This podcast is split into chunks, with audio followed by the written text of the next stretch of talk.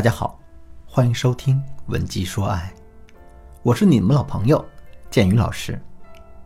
今天这节课，我们来聊一聊，当你在感情里总是很被动的时候，我们该如何增强你自身的框架呢？前几天我在休息的时候呢，被我一个学员小俊的微信给震醒了。我打开一看啊，对话框里面竟然有二十条新消息，那么其中十九条还是图片。最后有这么一句话，哎，建宇老师，你帮我看看，你看我这么聊是不是足够有框架了呢？末尾还是一个坏笑的表情。那看到这句话，我大概就猜到是怎么回事了。小俊呢，上个月才找到一个男朋友，目前正处在一个磨合阶段。那这几张聊天截图呢，肯定是他们两个的。那我回了一个 OK 的表情之后，就从头看了起来。这前面的几张截图呢，还说得过去。聊天内容没有太大的问题，可越到后面，我越看越揪心。看到最后的时候，我对小俊说：“我说你哪里是在建立框架呀？你要再这么聊下去，你们两个人的感情迟早会出问题。”小俊不明白啊，赶紧问千云老师：“你怎么说呢？”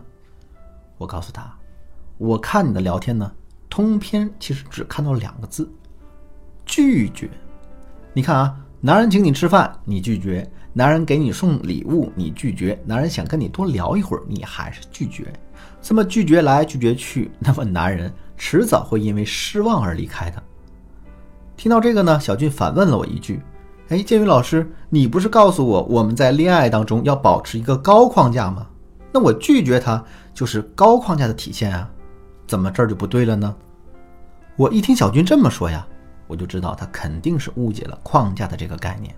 于是呢，我从头到尾把框架这个概念给他讲了一遍，到最后他才弄明白到底什么才是框架。其实搞不清这个概念的姑娘还有很多很多。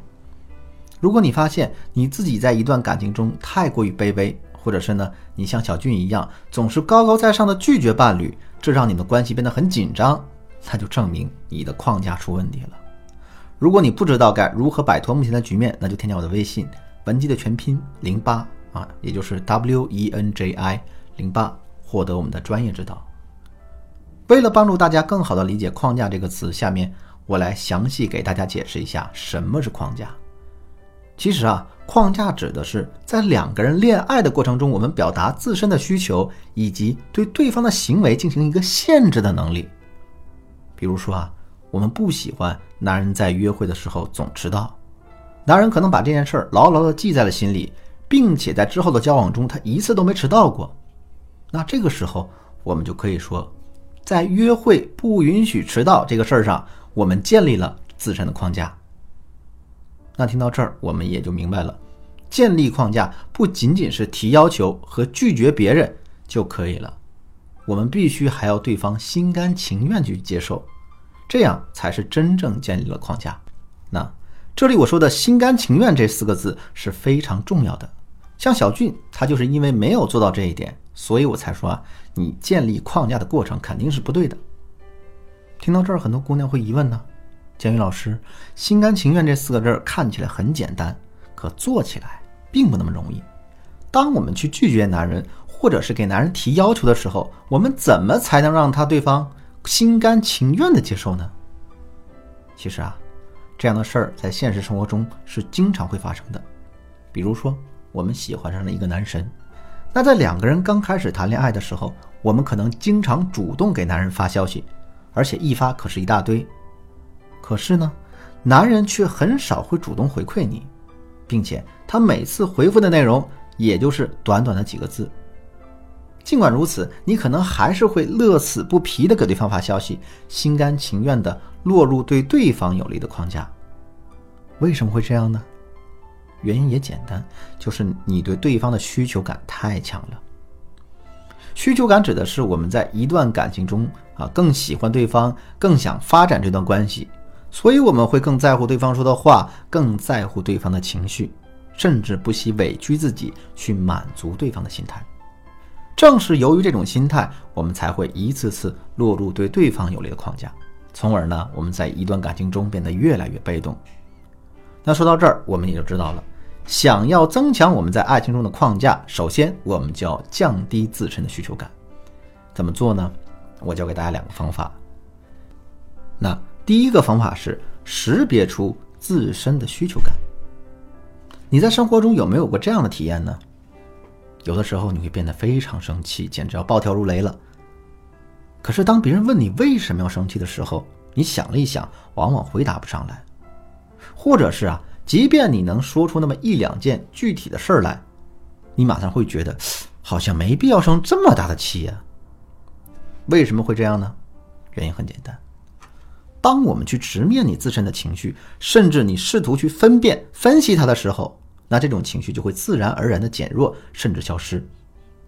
需求感本身也是一种情绪，一种呢，我很思念你，我想要见到你，甚至想占有你的情绪。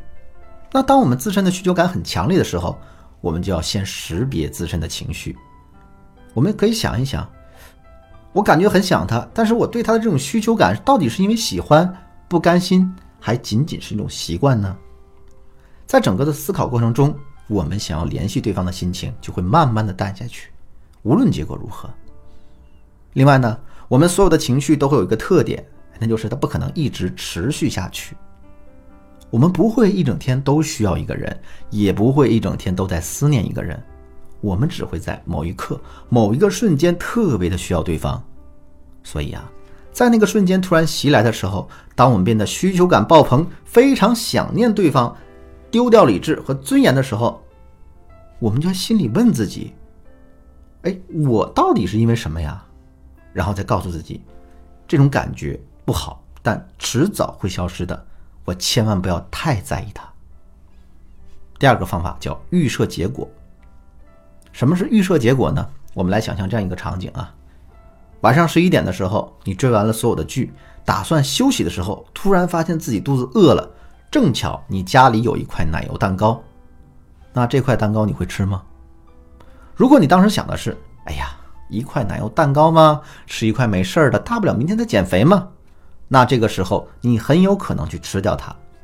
可如果你集中精力想到的是把这块蛋糕吃下去的后果，比如一块蛋糕有多少热量，吃完之后我会长胖，或者说我要跑多少步才能减掉这些热量的时候，你就会想，哎呀。大半夜吃东西确实不太好，我还是自控一下吧。这个时候，你很有可能就会控制住自己的这个想法，这就是预设结果的一个作用。那么，在控制自身需求感这件事上，同样也可以利用这个方法。每当我们控制不住对男友的思念，想要去联系对方的时候，我们就要不断告诉自己，这么做会有什么后果。比如呢，我们可以这么说，跟自己啊说。我们越是主动联系男人，男人越是会轻视我们的价值，从而变得更不在乎我。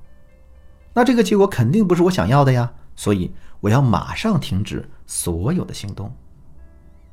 当我们不断预设这样不良的后果的时候，我们想的越多，就越能控制住自己想要去联系对方的冲动。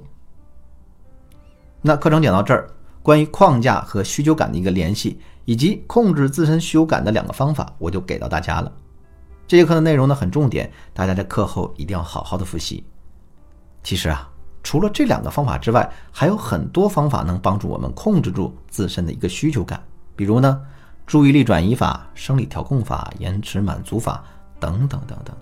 当然了，你想彻底解决需求感这个问题，最根本的方法还是提高自身的价值。如果你想学习更多的方法，或者是想在专业导师的帮助下系统打造你自身的高价值的话，可以添加我的微信文姬的全拼零八，也就是 W E N J I 零八来预约咨询。好，今天的课程到这就结束了。我是剑宇，文姬说爱，为你一生的情感保驾护航。